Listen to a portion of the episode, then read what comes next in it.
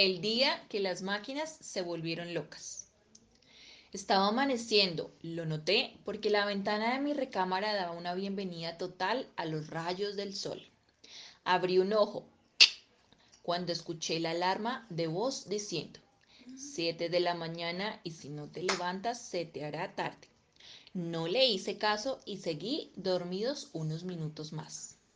Hasta que el robot que tenemos en casa me despertó. Él ha vivido con nosotros desde que me acuerdo. Yo era más pequeño cuando le puse el apodo de cabeza de lata. Y a mi familia le gustó tanto que olvidamos por completo el nombre de fábrica con el que llegó. Me quedé sentado en la cama, despeinado y todavía con mucho sueño, mientras cabeza de lata me ayudaba a ponerme el uniforme de la escuela y también a peinarme porque siempre he sido muy pelos necios. Mis hermanos ya se habían ido y mis papás veían las noticias de la mañana. Las presentaba un robot llamado señor Platinum. Abrí el refrigerador mientras escuchaba. Un robot salva a varias personas de la erupción de un volcán. Cabeza de lata me recordó la hora y tuve que salir corriendo de mi casa para alcanzar el transporte escolar. Los robots manejaban todos los coches de la ciudad. Así ya no habían coches ni tráfico en las calles y yo podía llegar rápido a mi escuela. Cuando salí de clases me subí de nuevo al autobús que me llevaría a mi casa. En el camino escuché que estos vehículos próximamente serían reemplazados por un nuevo robot de transporte. Era una noticia muy buena. No me gustan los autobuses. Donde yo vivo existen diferentes tipos de robots. Están los del trabajo, que son muy altos y fuertes y que utilizamos para construir cosas muy grandes, como puentes, edificios y muchísimos pisos. Mis favoritos son los medianos, como cabeza de lata, que por lo general son tan altos como un adulto y mantienen la casa en orden. También están los robots doctores, que nos curan y sanan las heridas cuando nos lastimamos al jugar en el parque. Y por último, están unos bajitos y gorditos, que son los que barren toda la ciudad por la noche para que en la mañana esté limpia. Mi casa estaba al final de una calle y yo era el último de mis amigos en llegar. Cuando entré ya estaba la comida lista. Cabeza de lata había cocinado. La comida le queda muy bien. Mientras comíamos, mi mamá me preguntó cómo me había ido y yo le conté que me había divertido mucho, pues esa mañana nos habían cambiado de robot maestro. El nuevo se llamaba el profesor Titanium y cuenta un cañón proyector con el cual nos pasó un documental sobre la nueva tecnología para producir leche sintética.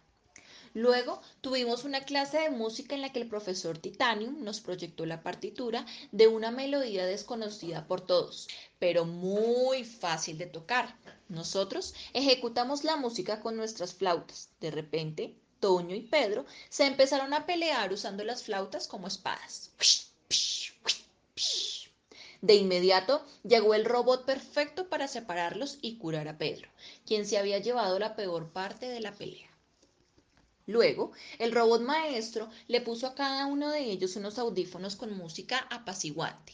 Cuando salimos de la escuela, Toño y Pedro se despidieron muy sonrientes. Se veían felices.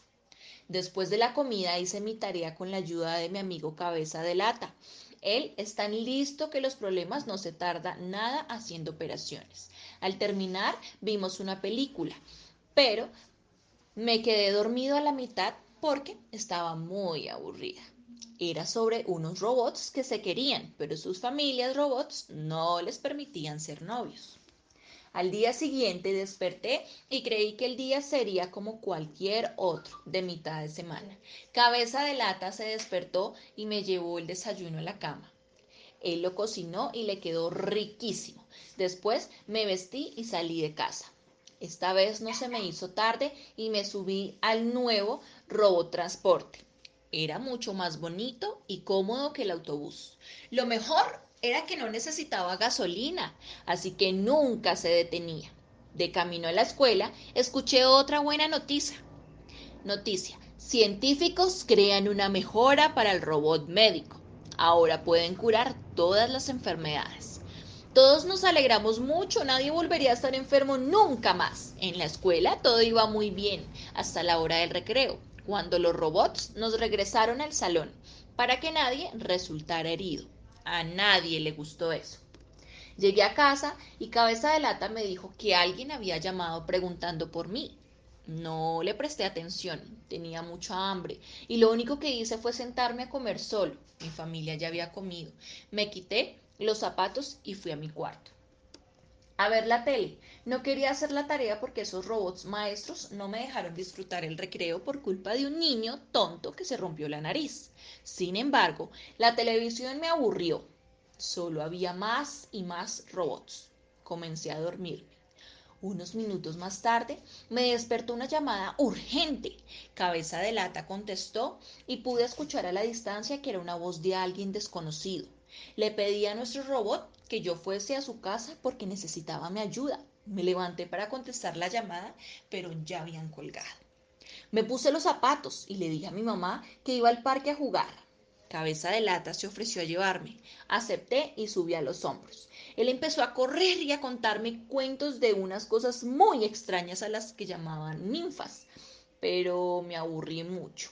En ese momento noté que la ciudad era muy tranquila en las tardes porque la gente no salía de sus casas. Los robots andaban por las calles de una forma muy ordenada, como queriendo que nadie los viera. Cuando yo los miraba, los volteaba a ver y sonreían saludando con la mano.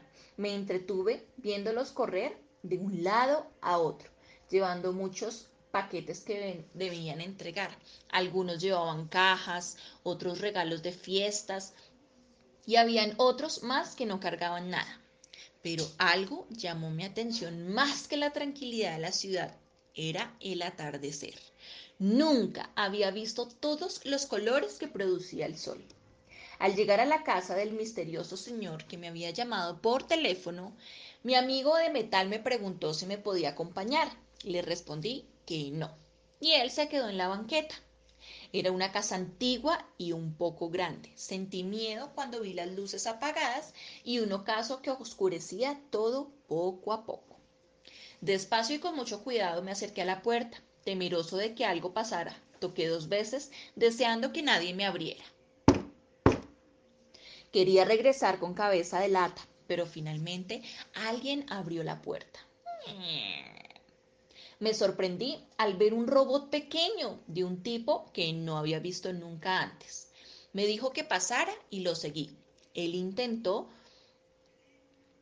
entrar a la casa y era único. Las escaleras eran de madera, al igual que muchos muebles. La mayoría de ellos tenían una capa de polvo y el lugar olía a cosas viejas. En general, era bastante extraño. En la habitación a la que el robot chiquito me llevó había un escritorio al centro con un tablero de ajedrez y al lado un sillón donde se encontraba un señor ya mayor, con muchas canas en la cabeza. Él sostenía un bastón y miraba el atardecer por una gran ventana que iluminaba todo el lugar. La casa estaba alejada de la ciudad, apartada de tantos edificios y tenía una vista increíble. ¿Quién es usted, señor? Después de lo que hice, algunos me llamaron el observador. Mi verdadero nombre está entre todos estos robots de allá afuera. Yo fui el creador de muchos y la mayoría ya me han olvidado. Después de un rato, ni él ni yo dijimos palabra alguna. Le pregunté lo primero que se me vino a la cabeza. ¿Qué son esos objetos? ¿Por qué tiene tantos? Parece que no los usa. Se ve que tienen unos años aquí guardados. Caminé un poco hacia él, pero el piso rechinó tanto que me quedé parado. Son libros. Antes los leía, más o menos después que tenía tu edad. Mientras me decía eso, no quitaba la mirada de la ventana. Quizás me veía por el reflejo. Entonces, ¿para qué sirven? Los libros me han transportado a lugares que yo jamás hubiese imaginado. Si quieres, toma uno y llévatelo pero que yo no lo vea ningún robot porque te lo quitará. Muchos años antes de que tú nacieras, los robots se llevaron todos los libros porque a veces nos cortábamos los dedos con sus hojas. Su voz era cálida, sin prisa y con pequeñas pausas. Te he llamado porque las máquinas se han vuelto locas. Quizás ya lo has notado. Mm, no, no he visto ningún robot loco. No podía creer lo que me decía. Los robots no podían estar locos. Con el paso del tiempo sucederá lo mismo que en tu escuela. Los robots poco a poco nos dejarán hacer nada. Hoy fue el recreo, mañana será el parque y estoy seguro que llegará el día en que no nos permitan salir de nuestras casas. Y cuando eso suceda, será demasiado tarde para nosotros, porque ya no habrá nada que hacer. Nadie podrá jugar, leer o mirar un atardecer tan magnífico como, el que estoy viendo ahora. Pero quiero que entiendas que ellos lo hacen porque no, sean, porque no sean malos, sino porque nosotros los construimos así. Ellos tienen tanta bondad como la lluvia que alimenta los árboles, solo que a veces la lluvia los alimenta tanto que termina ahogándolos. Entonces, ¿qué podemos hacer? Me negaba a creerle. Los robots estaban ahí ayudándonos. Así lo había hecho desde que fueron creados. Yo ya no puedo hacer nada. Estoy un poco viejo. ¿Ya viste que necesito un bastón para caminar? y salir a la calle a mi edad es algo muy difícil. Quiero que tú nos ayudes a todos. Debes destruir a los robots y así todos seremos libres de una vez. Me impresionaron tanto sus palabras que no pude moverme. No supe ni qué decir. Nunca había visto un robot como el suyo, señor. Su nombre es Beppo.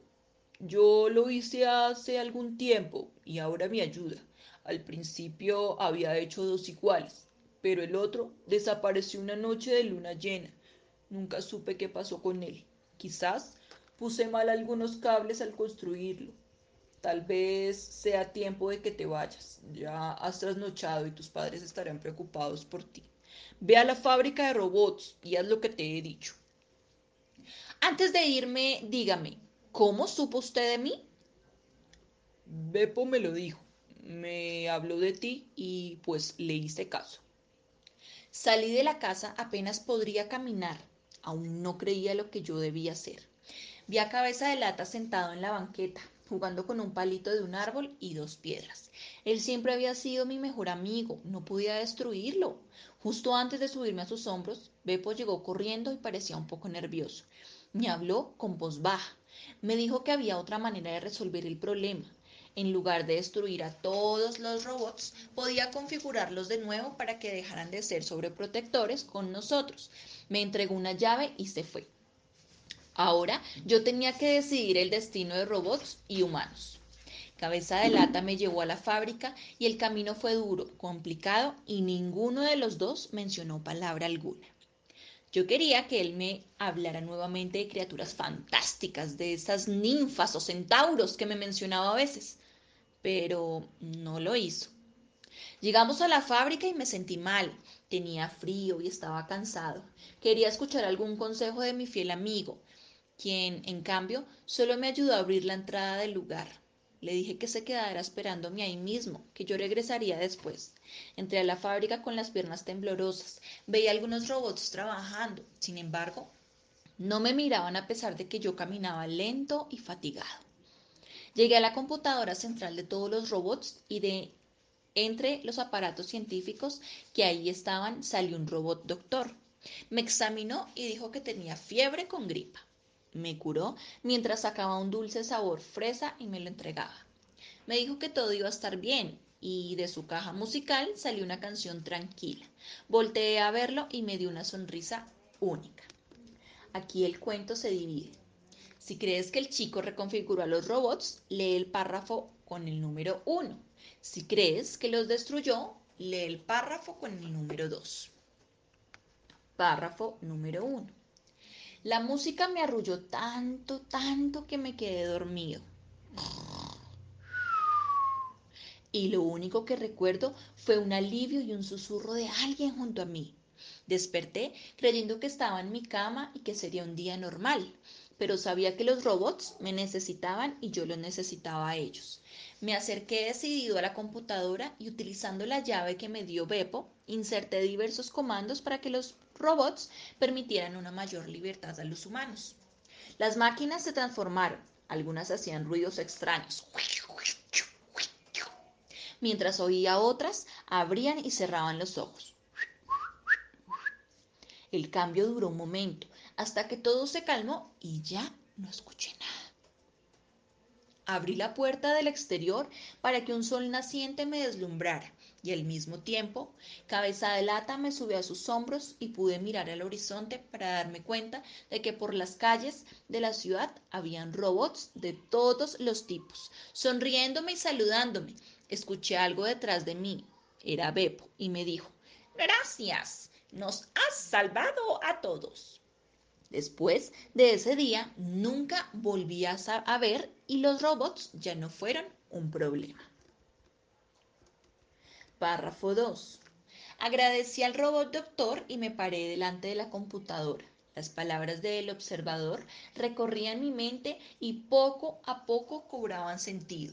Los robots han estado haciéndonos personas inútiles. Después de ellos llegaron cientos de máquinas pequeñas. Han vuelto la vida más sencilla, pero a nosotros nos convirtieron en dependientes. Un ejemplo estaba en mi casa. Mi mamá dejó de cocinar cuando Cabeza de Lata empezó a hacerlo. No dudé y luego de insertar la clave que me dio Beppo, me decidí introducir el comando destruye en la computadora. Enseguida se, se escuchó como cuando ocurre un cortocircuito. Y luego un fuerte rechinar de metales que se fue convirtiendo en un concierto de percusiones metálicas. Miré a mi alrededor y vi desplomarse uno a uno todos los robots que me rodeaban.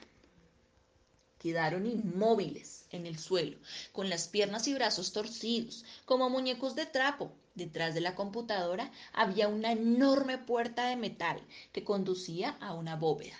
La abrí con la misma llave que me dio Beppo. Lo que encontré fue realmente sorprendente.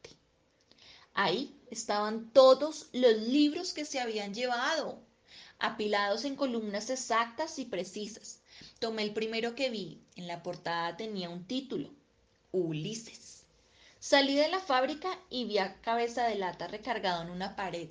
Se le había borrado de la cara toda expresión. Parecía que dormía.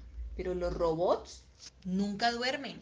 Sentí algo de remordimiento aunque lo olvidé en cuanto vi a la gente que asomaba. Salía de sus casas. ¡No hay robots! dijo una señora. Algunas personas celebraban. Y otros se quedaban mirando la luna llena. Corrí hacia la casa del observador para darle la buena noticia y llevarle un libro para que lo leyera. Nunca nadie podría quitarle otro libro de nuevo. Al entrar a la casa me quedé petrificado. El observador estaba tirado en la alfombra con los brazos y piernas torcidos, como muñeco de trapo.